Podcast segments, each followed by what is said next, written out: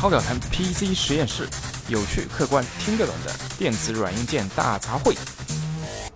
好，又是一个周末的夜晚。那小毕，今天作为 PC 实验室的一个阶段性节目，我觉得，呃，我们这期内容可能会有一些理论性的这样的一些枯燥内容，但是这期节目我认为是我们 PC 实验室一个里程碑啊，milestone 式的这样的一个节目，因为我们要提出我们真正的一个，你说它是洗脑也好，你说它给犀利也好，你说它客观也好，因为我们是要提出一套我们自己超表谈 PC 实验室的一个对于所谓最佳 PC 硬件性价比使用指南方式的这样的一个理论模型啊，呃，在这之前啊，这小毕，你能不能回忆一下，就你当你，当然我知道你现在是一个 PC 发烧友，是一个 PC 硬件方面的消费级的专家，但是你回想你十年前甚至二十年前，就你你刚刚踏入这个未知领域的时候，当你打开电脑，你你想获悉一些 PC 方硬件知识，你觉得对你来说这个最大的困惑和困难点是是哪些呢？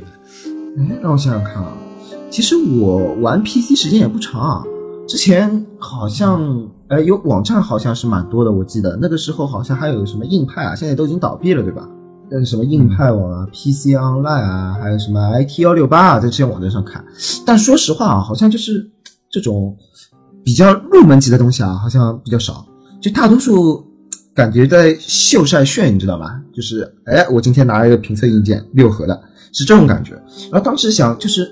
因为自己配电脑吧，毕竟还是有点怕的。买了硬件回来呢，这个。电源要往哪插都不知道，在网上搜了好多都没有找到，呃，最后还是问那个淘宝卖家，他才跟我讲啊，这个要怎么插怎么插，我才把第一台电脑给配出来的。就当时感觉好像要收集到一点信息，的确是蛮困难的，说实话。嗯，OK，那。小贝，你刚才是从一个小白用户的角度，把你的用户的体验 in general 的说了一下。那我通过你的这样的一段描述啊，我来总结和归纳一下。其实我觉得你遇到的这样的一些困惑或者是一些迷茫，我觉得最主要就是两个点，就说我们整个 PC 硬件的媒体平台也好啊，或者是整个厂商的做，不管是线上还是线下推广的方式方法也好，我可以说是从从我我开始玩 PC 开始，就是九十年代初到今年二零一六年啊，这么多年的当中啊，我觉得。都没有特别大的改变。那它的一个主要的一个方式是什么呢？还是一种居高临下的，是以硬件厂商为主导的一个方式。我是微软，那当然不光是硬件，就是也有软件厂商。那就因为就是我是一个软件或者是硬件，我是微软和英特尔，我是整个 PC、整个 PC、整个 CPU 界、整个个人操作系统的一个行业领袖。哦，你是一个。不起眼的小白，或者你们是一群不起眼小白，行了，你们智商很低，我告诉你们应该怎么用，你们就去怎么用吧，对吧？你们不要来反驳我，不要来质疑我，呃，我不会去。当然我知道你们会有需求，但是我我会告诉你们，你们是怎样才是适合你的，你们不要有想说，你们一想。适合你们的是什么？这个我是最多只是口口头上听一听，我们不会真正去采纳的。事实上，其实也确实如此。这种整个行业的这个指导方式哦，你你不光是从这些顶级的、最霸气的微软、英特尔，甚至英伟达这种厂商的产品推销方式，你能感受得到。哪怕是就是我们现在耳熟能详的一些硬件测评的平台，那国外诸如就是有 Tom Hardware 啊、Andy Tech 啊，这也是这么多年真的是陪伴了几十年。那国内我们也确实有很多陪伴我们风风雨雨这么多年的，像呃 PC Online 也确实很长的。有些硬件网站，其实小斌你刚才说的。硬派硬派，我如果没记错的话，至少是二零二零一零年以后还是前后才会出来的。其实再早两千年之前，有很多很多的硬件网站起起伏伏吧，呃，由盛转衰也很多。但是不管是淘汰的也好，还是留下来的也好，不管是国内的也好，还是国外的也好，他们至今啊，他们给硬件测评，你会发现两点：一是所有的测评都是都是以硬件性能为导向的。我今天我拿了一块 CPU，拿了一块显卡，我测，我只是告诉你，你买这块 CPU，你能玩。什么样的游戏，哪个游戏里面能达到什么样的性能？呃，我不会，我不会反过来告诉你，呃，哎，如果我想玩这五款游戏，应该用什么样的一个配置去适配？其实刚才这样的一个逻辑的，或者是说视角的这个颠倒，其实大部分啊，百分之八十的小白用户，就所谓轻度用户来说。对他们来说，也许偶尔说我们就像科学大讲堂一样，就是说，对吧？我我来一次就是说普及的知识，哎，也许我还有兴趣。但是如果我每天都要让我去刷那些硬件的这样的信息，说实话，也许百分之二十的这个核心的骨灰玩家，哎，他是我是很兴致盎然的，我愿意去去喷啊，去吵啊，去 去讨论。你说到底你对还是我对这个硬件是到底是英特尔还是 AMD 好？但是对于绝大部分人来说，我能够。玩好我的游戏，能够看好我的视频，这个才是我最主要主要关心的。我这我每天在消费的是内容，而不是硬件。就说对我一个 PC 硬件零知识、数码硬件零知识的人来说，我买硬件最主要是为了玩某一个游戏，或者是为了上某一个视频网站去订阅我的内容，对吗？那这才是我最主要的内容。那至于硬件怎么样，我我并不需要。但是我们现在这些硬件的测评网站和媒体啊，他们基本上也不会考虑这样的一个方式方法，他只会从硬件角度来反过来推，告诉你这个硬件是怎么样的一个情况，能能跑什么样的一个游戏，而且游戏的挑选种类。也并不是百分之百按照是最流行的游戏我拿来测评，而是有些他们会倾向于，哎，这个这款游戏软件它是最最消耗硬件的，OK，我拿来，因为它能够挤压出压榨出硬件的最大的性能。那所以说整个测评的一个就这个感官啊，它还是以硬件的性能的探究为导向的，而不是说我我怎样去配置能够哎提供给用户一个最有性价比的硬件环境为导向的，这是其中一点。那还有一点呢，其实小毕刚才你也说了，你会发现就是哎，所有测评啊几乎都是。拿出了这某一系列里面的这个顶级的 SKU，就是 CPU，我上来，我去年是英特尔的 Skylake，OK，我就是六七零零 K 对吧？四核八线程的这是最高的，甚至更有甚者。后面，呃，我大叔比较比较比较穷，比较屌丝，我都不知道，应该是有六六呃有六核心十二线程，没有没有，有八核心那个是八核心十六线程六九五 X，啊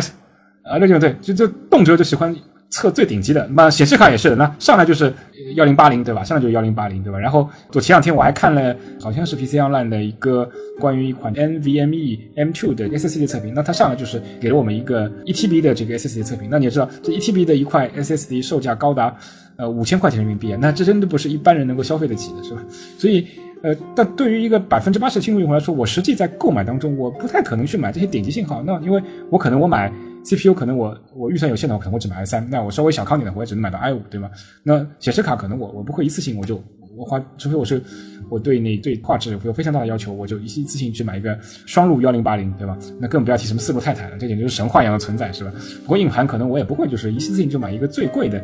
一个一一个一 TB 的这样的 M2 的这个 SSD。这如果这样的话，真的就是让我回想起当时我们前两期说的这个三种配置三种人生，那动不动就是 要把这个倾家荡产的配置给给压上来，这个我觉得实在是太不现实了。其实事实上。这个也也也暴露了一个问题，我们这些目前的这个硬件平台的整个整个指导的方向和方式啊，它并不是那么对 light user 轻度用户是非常友好的。大叔，我打断你一下，其实就是你刚才说的这个话呢，有人会反驳你的，就他说，哎，有的网站会出啊，哎就。这个某个游戏新出啊，比如说《古墓丽影十》刚出的时候，哎，它有好几个显卡评测啊，就是哪个显卡能跑这个游戏啊？但是就是我在这边想提醒大家一点，他当时拿的那个评测是怎么评的？他是拿一个八核十六线程的处理器或者六核十二线程的处理器，配上就是各种显卡，内存三十二 G，然后装在 SSD 上面。它这个其他环境实在是太优化了。大大家都知道，这个 SSD 的读取速度其实对帧数也是有影响的。虽然就说不是那么大，但是你配合上 CPU 还有内存的话，其实真的能差不多要影响到五帧了。这对于一个六十帧是是满分的游戏来说，这五帧的影响很大很大了。就从来没有一个网站或者什么，它会推出一个我给你一个配置，这个配置就是正正好好能让你到六十帧这样子一个做法。就是我真的到现在从来没有见到过。对对，小 B，我觉得你用你的这个通俗易懂的方式，就点出我们今天，嗯，前面啰里吧嗦说了这么大堆啊，我们今天到底要说的一个点，就是说我们那个超导谈 PC 实验室就是打算挑战一下传统的 PC 硬件媒体的介绍的或者是信息传播的一个方式方法。我们打算就是完全呃站在轻度用户的角度，推出一套我们之前所谓的呃年度一拳配置。这个什么叫什么叫为什么叫这这个一拳配置呢？这个我相信这个所有的九零后应该都看过《一拳超人》这样的一个动漫嘛。对吧？这个动漫推出以后，以它的犀利的风格，非常了解九零后的意识形态的这个方式方法，迅速的红遍了整个东南亚。我觉得，那欧洲也许有，欧美也许有很多，也许有很多忠粉啊。那这个一拳超人啊，就是每次出手的话，呃，什么都不用费劲，只要出一拳就能打败的对手。那我们在这里。把我们子节目的这个名名称定义为这个年度一拳配置的意思，就是说我们会根据广大轻度用户的这个实际需求啊，每一年或者是每半年啊，这个我们现在不能定啊。但是因为就是说我们在整个整个一年当中会保持更新一个配置，就我们不会有什么让你选择很多啊，我 CPU 应该选 A、B、C 啊，显示卡什么五六七都可以选啊。不，我们在一年当中只会维护一套配置，这一套配置就是足够能够让你保证在在整个呃年度当中的所有的主流游戏能够玩到一个相当合适的这样的一个。的水准啊，那说到这一点，我觉得，那我们今天这期节目的呃后半段，那到底是要讨论一个什么样的这样的一个话题呢？我觉得最主要的一块就是说，怎样的一个整体的游戏的硬件的或者是效果这样配置，是能让绝大部分的轻度用户所满意的？比如说分辨率是多少？那是七二零 P 可以的吗？幺零八零 P 可以吗？还是四 K？那画质是一般低画质、中画质，或者是高画质，甚至我们现在知道，几乎所有的主机都会有一个超高画质的这样的一个设定，对吗？然后帧数是人人眼的极限，二十四 FPS 可以呢，还是三十 FPS，还是六十 FPS，或者是更高的，或者是其他的这样的这样的一个？我觉得。百分之八十的轻度用户能够接受的游戏的这样的一个运作的这个状态，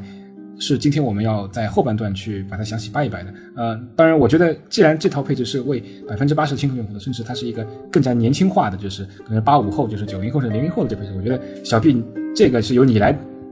定义会更加有说服力。我作为一个七零后，可能并不合适去来定义这样这样一套，就是九零后认为怎样的这样的一种这样怎样的一个软环境是他们能够基本上是能够接受的，就是。嗯，那我就来谈谈我比较主观的想法了吧。首先，首先呢，这个我觉得分辨率的话，一零八零 P 就差不多了。哎，小毕那你们年轻人不都喜欢酷炫啊？那。这个，而且我记得这个配硬配玩游戏笔记本都号称插满才是满足啊，才是才是完美啊。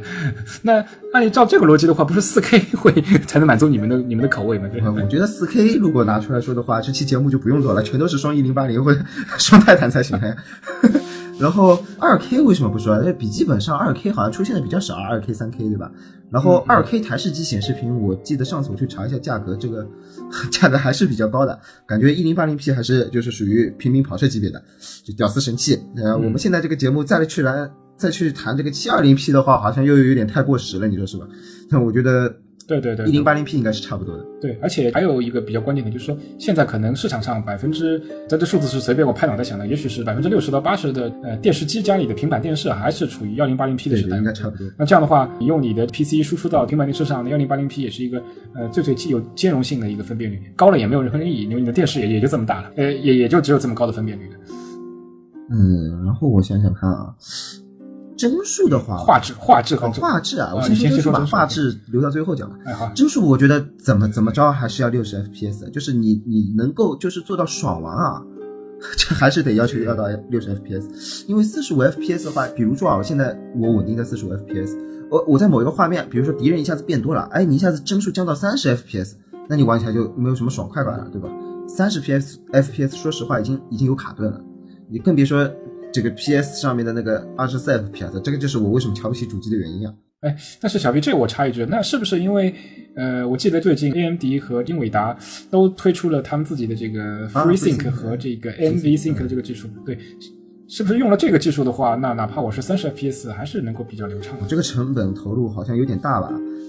我我我觉得，哎，你配那个 AMD 倒是可以啊，AMD 是免费授权的，但是我觉得你用 AMD 的话，你起码还是。最多最多啊，你帧数要求要降低，只能降低到四十五，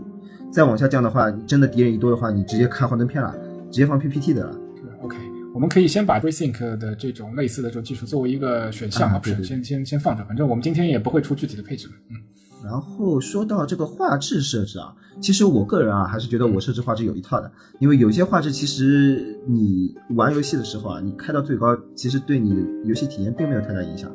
啊，而且可能会让你玩的有些刺眼，比如说像黄金光光遮蔽这种东西，对吧？是其实是非常占资源的一个项目。我觉得我们做评测的话，我们其实是定一套就是非常平价的，就大家都买得起的，然后哎能爽玩游戏的配置。就是我们小分类上面，我先把一些剔除掉，就比如说像这个，我觉得就可以剔除了，因为这个开着实在没有什么意思。还有一个是反锯齿，反锯齿的话，现在因为有一个比较方便的叫 FXAA，我印象没记错的话。开 FXAA 的话，它要比那个呃呃 M MSAA 啊这些什么占用资源也要少，它是等于像是模拟抗锯齿的感觉。然后我觉得我们所有的评测标准啊，能开 FXAA 的全开 FXAA。是，呃，就是我稍微总结一下你前面描述，我觉得我们基本上可能会呃整体啊，就是整体上会维持一个，就是比如说游戏一般有高中低三档的话，我们会维持在一个中档的标准，但是。我们也不可能就很简单的这个告诉在在以后的节目当中会很简单告诉我们的粉丝说啊，你只要选一个 中档就可以。那你看我们节目还有什么意义呢？我们会根据每个游戏的实际情况，就推荐一套，就是说我们自己超两台 PC 实验室认为，呃，根据我们年度的这个硬件的一个最合适的专专属配置。那只要你们一直来 follow 我们的节目，听我们节目或者看我们的视频的话，那每出一个新游戏，你就能得到一个呃最佳的这样的最有性价比的这样的一个配置，保证你降低画质你也看不太出。旁边坐个高富帅，就算他用双路泰坦，你看他也就这样。对对，确实如此。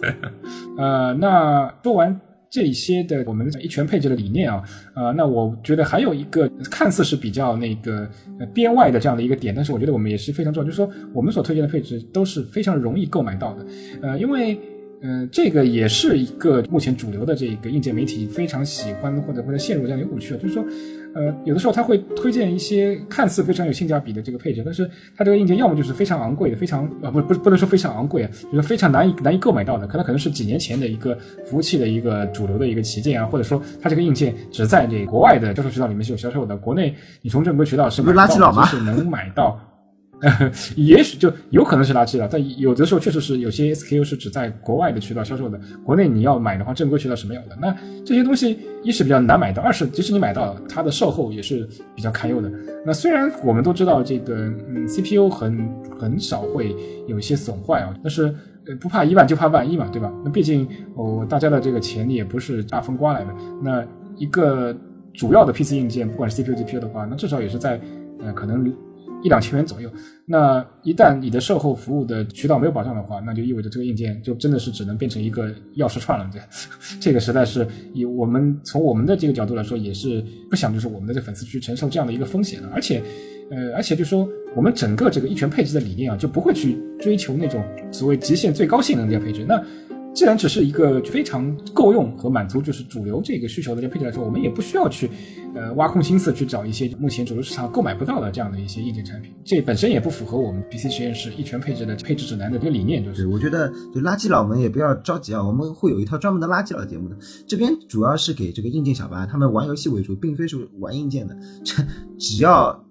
就是按照我们的这个配置单去买就行了。那让他们去做。像我这样的垃圾佬做的事情，实在是难度太高了，而且可能 CPU 配来主板都配不到，都说不定。确实如此。其实我觉得我们说的稍微远一点、高大上一点，呃，正是因为我之前所提到的，就是我们整个 PC 硬件行业那种呃教条式的、俯视式的这种呃市市场的这个输送形式啊，就导致了这个整个 PC 行业就是日落西山啊。我们的这些最最活跃的受众，始终只能是一些核心的骨灰玩家。那轻度玩家始终是觉得这个 PC 太不友好了。那我也希望，就是说，我们通过我们这样的一种硬件的这种宣传，或者是媒体传达的方式，能够就是帮助，就是说，更多的这个轻度用户能够非常简单轻松的，就是说，使用 PC，并且从这 PC 里面获得呃最大的这样的一个乐趣。当然，同时很重要一点就是说，也不会花很多精力去维护它，也不会花很多钱，也不用担心这个硬件突然坏了没有没有这个有效的售后的一个这这样的一个保障。这是我们我们推出这个所谓一年度一全配置的这样的一个终极目的吧。那大叔，那照你刚刚的那个说法啊。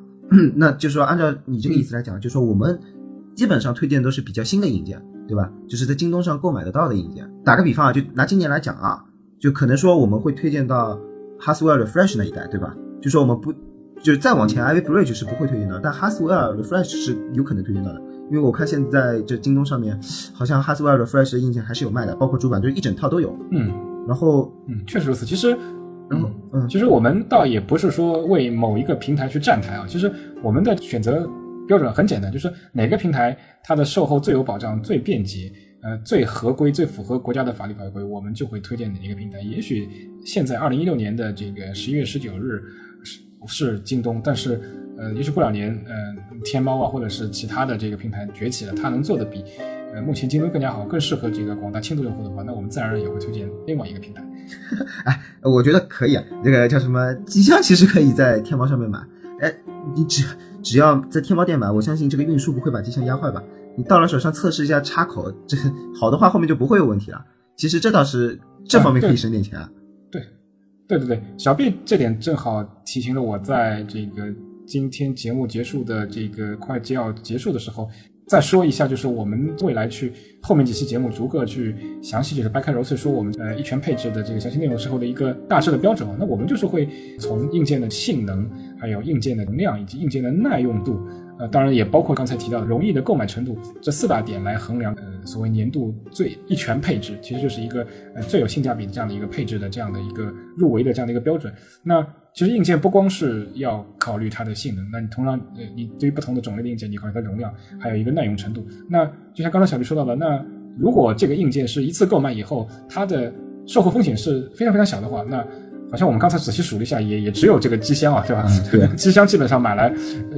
那我七天一个礼拜不坏，那后面这个损坏的可能性相对来说是比较小的。那这个可以就是我们从一个最省钱的一个方式方法，那也许就是天猫、淘宝有一些就是更加好的渠道，它能够为这个最终消费者提供一个最最呃更加低的售价的一个产品，那我们是可以从这个渠道去购买。此外就是说，其实机箱这个硬件对性能的影响。呃，是有，因为它的结构啊，呃，会对整机的散热会产生影响，但是它只是一个被动式的影响。那从主动方式来说，它可能更多是一个就是工业设计它的外表的一个讨巧，可能每个人的这个口味也不一样。那京东相应的就是说它的 SKU 的数量和丰富程度，那还是比天猫和淘宝会差一些。那我们从淘宝上买可以享受更加多的这个选择，我觉得从这点上来说，确实也是，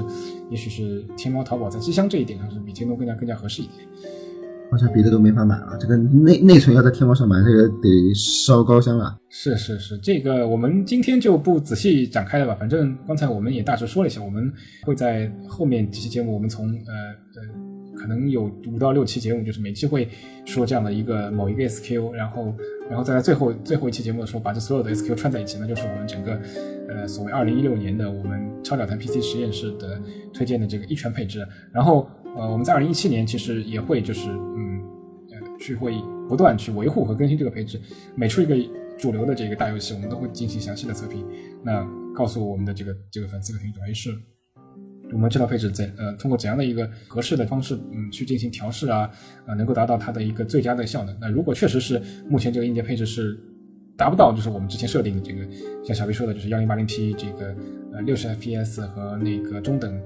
画质的一个要求的话，那我们可能会修改我们这样的一个配置，以达到就是能够确保所有市面上主流的这个游戏都能够，呃，都能够就是流畅运行的这样，呃，这样的一个水准吧。啊，那今天的节目我们就到此告一段落吧。希望大家能够多多推荐自己的亲朋好友来订阅我们的 PC 实验室。好，谢谢大家，拜拜，拜拜。